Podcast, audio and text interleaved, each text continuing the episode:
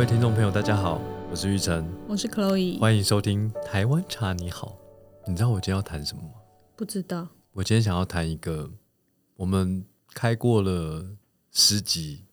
家店了嘛，对当然很多店已经不存在了，是但是我们每一家店其实都略有差异。就是有一个你你想要说的是，就是长相的差异，对，长相略有差异，可是其实最主要这个长相差异的原因来自于不同时期对于这个茶空间的想象，希望它达成的效果略有不同。哦，的确，大家在喝茶这件事，尤其是现代人喝茶，它有点比较像是，如果你要出去外面喝茶啦，你比较追求一种有一个氛围，就是会想要有一个什么样的空间，它才能称之为是茶馆。对，但是在金盛宇的各个不同的门市，或是历年来开过的店铺，我觉得比较像是怎么样去在空间的这个设计上去诠释那些对茶的想象。我们开的第一间店是十三年前，对，在东区二一六巷，然后其实那时候开出那家店的呃风格，其实是呼应当时市场上大部分喝得到茶的空间都是用深色木头打造的。我怎么觉得那个没有太有概念？总之就是一间很大间的、漂漂亮亮的店啊。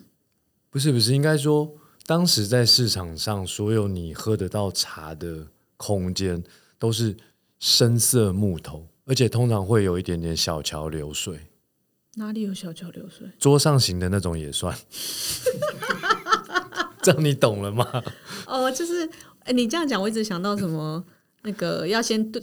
过一个小桥，有那然那个石头会在有水让那个石头一直转，还会冒烟的那种东西，才能到一个亭子，然后这样喝茶，然后旁边还会有人就是伴奏一些古古筝啊之类的。对，那我觉得其实那个风格从，如果你用三十年前或四十年前的眼光去看的时候，觉得蛮不错的。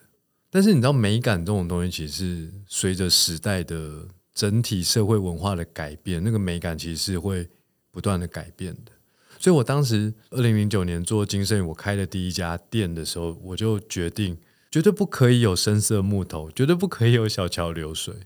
有流水啊，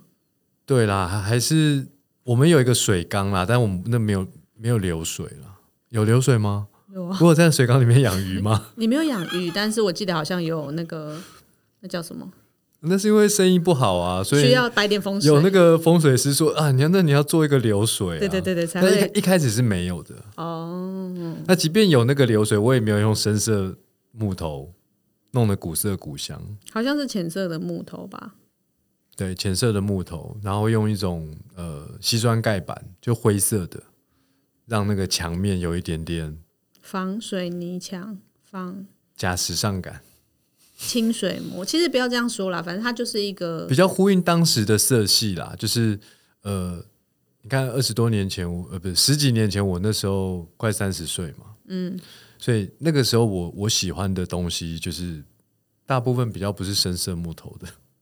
不要一直强调深色木头，反正就是那个时候想象的是可以有一个，符合时代的美感，然后大家走得进来。但其实大家没有走进来，欸因为它看起来还是很有点太漂亮了。走不进来，可能不是因为它太漂亮的问题啊，那是什么问题？可能是因为大家不知道他在干嘛不。知道在干嘛。对，反正就是因为除了美感上面一个空间，当然它有很多配置嘛，招牌啊、品牌名啊、你卖什么东西啊、menu 啊，其实要让客人走进店里，其实我觉得这一切都是环环相扣的。所以它简单说，它是一个蛮大的空间，就是很很很适合坐着聊天聊很久的那种。对我一开始对于这个空间的想象，除了我刚刚讲的美感上要呼应哦过去的美感要有个不同，我以前对于茶空间的想象比较比较像是只是说，哎，像星巴克。哦，因为我从念大学的时候，星巴克进来台湾嘛，所以我蛮常在星巴克杀时间的，所以你觉得你就是要开一个可以让人家杀时间的地方，就是查的星巴克，查巴克。好像真的有类似这种。对对对，但是你只是这样子想，但是你你不一定抓得到它空间上的一些精髓、一些灵魂。对啊，因为那个设计师就是你啊，你有没有请到设计师？对对对，我没有，我当然没有星巴克的设计师厉害啊，所以它就是一个雏，你想象中呈现成店铺的样子。所以它有一些座位，可是它不一定能够让人家还是顺利的走进来，在那边呃点一杯茶，呃用电脑或杀时间什么什么的。可是反正它是座位数颇多的一间对，相对来说，现代样式的茶馆。跟后来这么多年延续下来的金生宇来说，它还是一个座位比较多的最店铺，最多吧，算最多了，算对了，几十席了，好几十席，是二十几，不止啦。就蛮多的，真的蛮多蛮多期就是座位的，然后就单纯卖茶跟一些点心。那家店越越到晚上的时候越热闹啊，因为？二一六像水沟都会跑出很多蟑螂，好可怕！不要再说了。但的确就是而且那户外座位有时候都有看到蟑螂在飞啊。哦，没有啦，因为那边餐厅很多，所以，然后客人都会尖。那个尖叫，我也会啊。对，因为我们那里刚好有一个，哎、其实我觉得那里很很符合茶，很那种惬意的想象，是那个户外的那个空间，因为它本来外面是一个庭院嘛，然后但是后来保留了一个矮矮的墙，可是可以走进来，它没有往外推嘛，它就还是一个像小庭院内缩的小庭院这样，所以那里外面放了一些座椅是比较有阳伞的，啊，比较休闲的椅子、啊。对，所以其实我觉得那个也是一种嗯蛮像古代凉亭的那种感觉嘛，就是有点半户外半，就是又有可以遮阳。因为我觉得大家对于功能的需求，应该每个时代不会有太大的差别啦。只是说我我那时候其实一个比较初期经营一个茶的工作来说，我我我只是希望美感上面做一些调整，但不外乎还是座位啊。是啊是啊，那第二间就是我们就来讲第二间吧，因为反正第一间现在不复存在了。后来因为一些经营形态的调整嘛，所以我们就开始做百货专柜。嗯，百货专柜相对来说，因为空间很小啊，大约都只有二到四平左右。对，你就只能做茶吧台的功能，还有商品展示、陈列的功能，就相对来说比较简单。所以就没什么好说的意思嘛。不是不是，应该说空间上的简单，反而可以让我们把焦点哦聚焦在我们比较会擅长的这个茶的诠释。那就是简单的来分享一下三，我们讲三个专柜好了，比较印象的应该就三个嘛。第一个就是敦南成品，对，在地下二楼，再来就是第二个在开的专柜是松烟成品，它在三楼，然后接着就是星光三月的台北站前店，其实它就是三个都是以小的平数的模式去呈现的一个茶的想法的空间。那段时间觉得小平数的专柜其实跟客人的互动蛮好的，因为你的吧台就客人很容易靠近，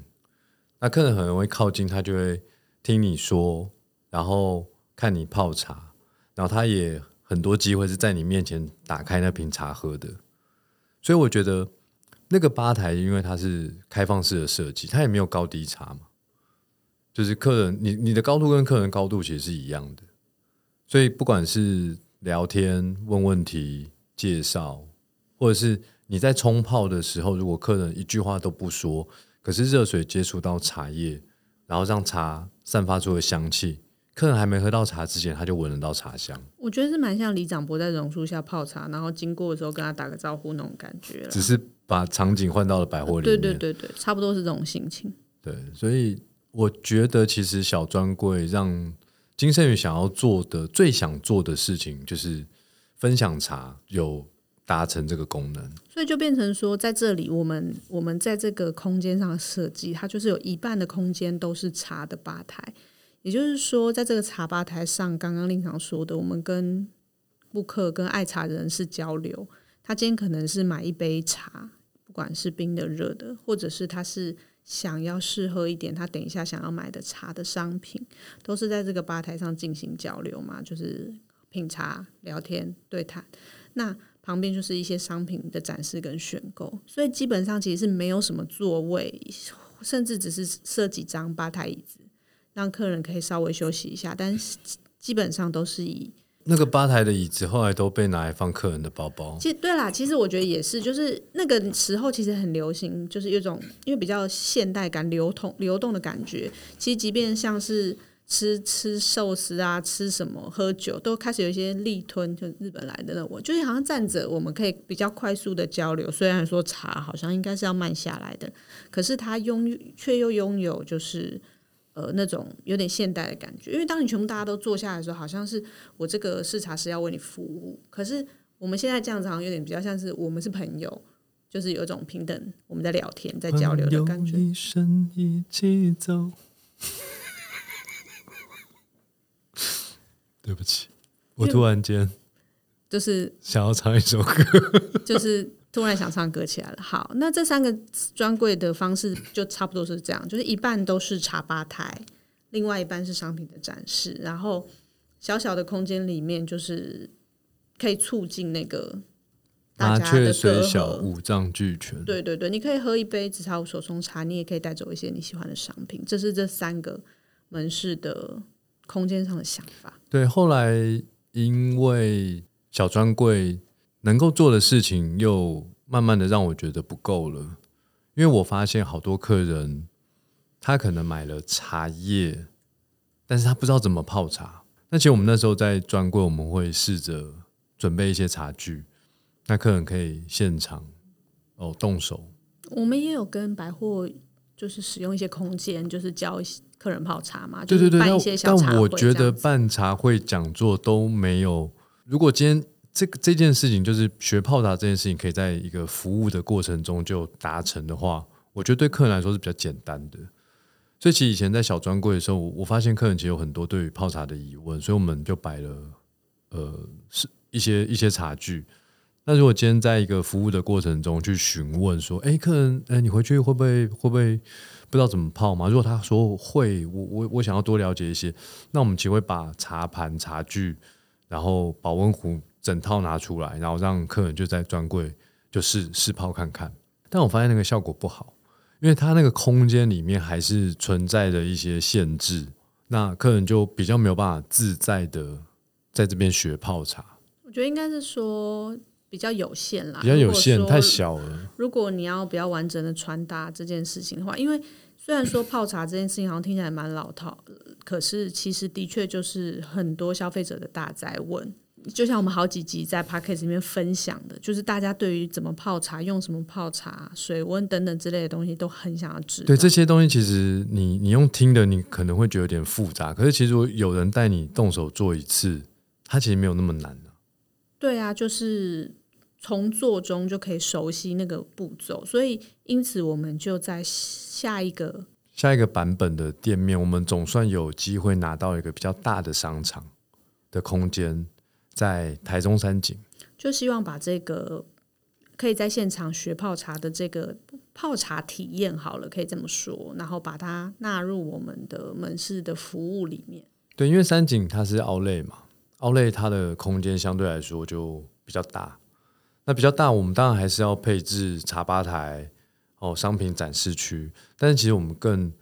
更努力的去规划了一个呃，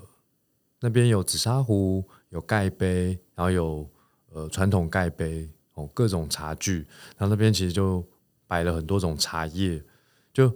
其实你你靠近那个那个那个桌子，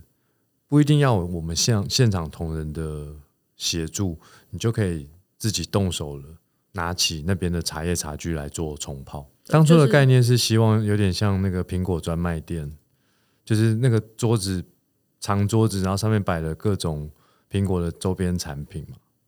嗯，对。但是就是如果以茶来说，还是会有一些服务人员就是协助，比如说热水啊等等，或是一些简单的解说。就像你去电脑电脑专卖店的时候，他也会有人帮你做一些服务一样的道理。那空间的配置，我用说的，也许我们现在就是听众朋友有去过那个金盛宇台中三井的那个店铺，它其实在面临主走道的地方，它是有一个大的吧台，有四四座可以同时容纳非常非常多的人在那里供应茶饮，因为它是一个人流很大的商场嘛。然后再往里面推呢，它就是有商品陈列，加上刚刚说的那个泡茶展示体验的地方，接着是一个很有趣的休憩的座位，它把它做成很像仿佛在树下喝茶休息的感觉。它中间有很大棵的树，然后旁边就是围绕着那个树的一个曲形的座椅，那大家可以在那里休息喝茶，这样子。对，就是这个东西，就是因为我觉得它可以除了满足喝茶，还有学会泡茶。那当然，你有一种在树下喝茶的一个悠闲心情。对，然后我我其实蛮喜欢这间店的风格，不管是美感或者是它的功能性，只可惜因为它在那个山景是在五期的海边嘛，对所以虽然在海边，就是它它整个店铺设计是比较自然感，就是颜色色系上跟那棵我刚刚说的树嘛，那棵树就也是一种很自然的感觉，让就是即便你身在商场里面，你都有一种你仿佛在大自然里的感觉。真的所以只可惜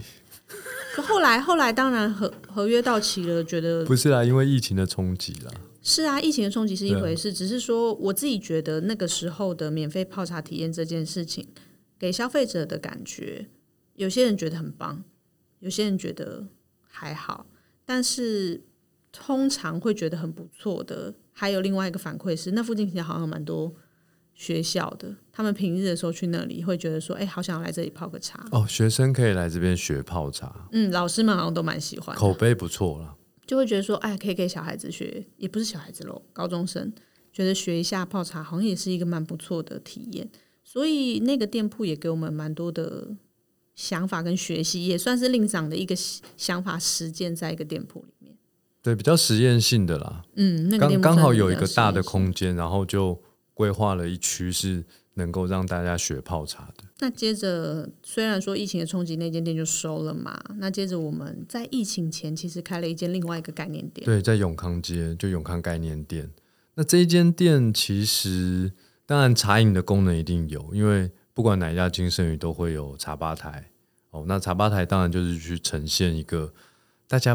不用花很多脑筋学泡茶、买茶具哦，就是只差无手冲这种这么困难的事情就交给我们，付个钱我们就给你一杯好喝的茶。就是有茶喝啦，这对对对，件事情。让大家有快速便利，然后喝到一杯有质感的茶。但其实这个空间，因为在永康街，那我们当时也知道，永康街就是一个国内外观光客来到台北，他很容易就把永康当成他其中一天的行程，半天或一天，对，半半天而已啦可能半天，对对，半天的行程就是必踩的点。嗯，那我们就在想说，呃我们有机会拿到这个空间，那它平数也不小，那我们怎么样去让游客会觉得他一定要来这边走一走？那我当时其实有个心情哦，因为其实我以前研究那个台湾茶的发展的历程啊，台湾茶其实全曾经卖到全世界六十多个国家，嗯，那茶其实对呃台湾茶对于很多外国人来说，他并不陌生。他知道台湾茶品质是不错的。那如今当然随着台湾茶发展了将近两百年的历程，那现在有很多我我们不我们现在不用刻意去外销了，因为现在整个飞机很方便嘛，对啊对不对？那嗯大家就会来到台湾，然后买我们的台湾茶。我当时的心情就是，哎，我能不能做一个就是款待这些从国外哦远道而来的客人？所以我们设计永康概念店的时候，其实有两个概念在里面，一个就是款待嘛，对，就是里面的桌子其实是一个很大的长桌，它其实也不是长桌，椭圆形的桌子，它比较像是一种大客厅的感觉对。就是你坐下来是一个大客厅，我们请你喝杯茶，这是第一个概念。第二个是它整个的色系跟就是质料上的选择，都是希望可以呈现茶空间给人一种禅意的感觉。现代禅意，不是那种深色木头的古老禅意。但那个禅意其实还是带点温暖的感觉在里面的，因为有很多的禅可能会觉得有点点冷，可是它的禅是温暖的禅，很多蝉就是叽叽叫，然后夏天过了之后，它就会死去了。对知了嘛。但是我们那个禅意是有点现代温暖的，暖暖的一点暖暖暖暖的感觉在。而且茶风味一直对我来说就是很缤纷的。很多人可能觉得茶很无聊，但是其实你你认真去理解茶的时候，你就会发现茶的风味其实非常多元的。那这些多元性，我们其实都透过颜色在这个空间去呈现。所以这个空间整体而言，它是一个暖灰色调，但是它里面都会点缀着一些我们对于台湾茶风味诠释的色彩。对，然后它其实就是款待。那不管是外国人或是台湾朋友，就是来到永康，就像来到金生源的家一样，对，让我款待你一杯茶，请你喝杯茶。对对对，那个那个那个那个那个概念是这样子。是，所以永康概念店它其实是以这样子的心情去去设计它的，所以它反而不太像一般你好像就是去喝茶的茶茶艺馆一样，就是很多座位给你泡茶什么的。可是我们希望在这个。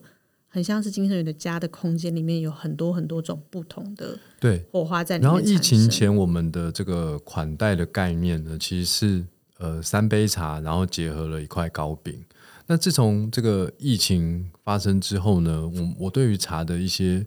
呃想象又有更升华到一个，我希望茶可以成为一个疗愈身心、传递祝福的感一个一个一个一个媒介。所以我们也开发了所谓的御手代茶，所以我们现在的这个款待已经从茶与糕点的结合，呃，进化到给自己一个祝福，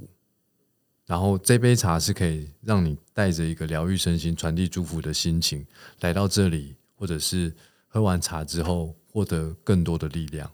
所以现在这边的款待就是主要是以选择十全十美，总共有十个祝福嘛。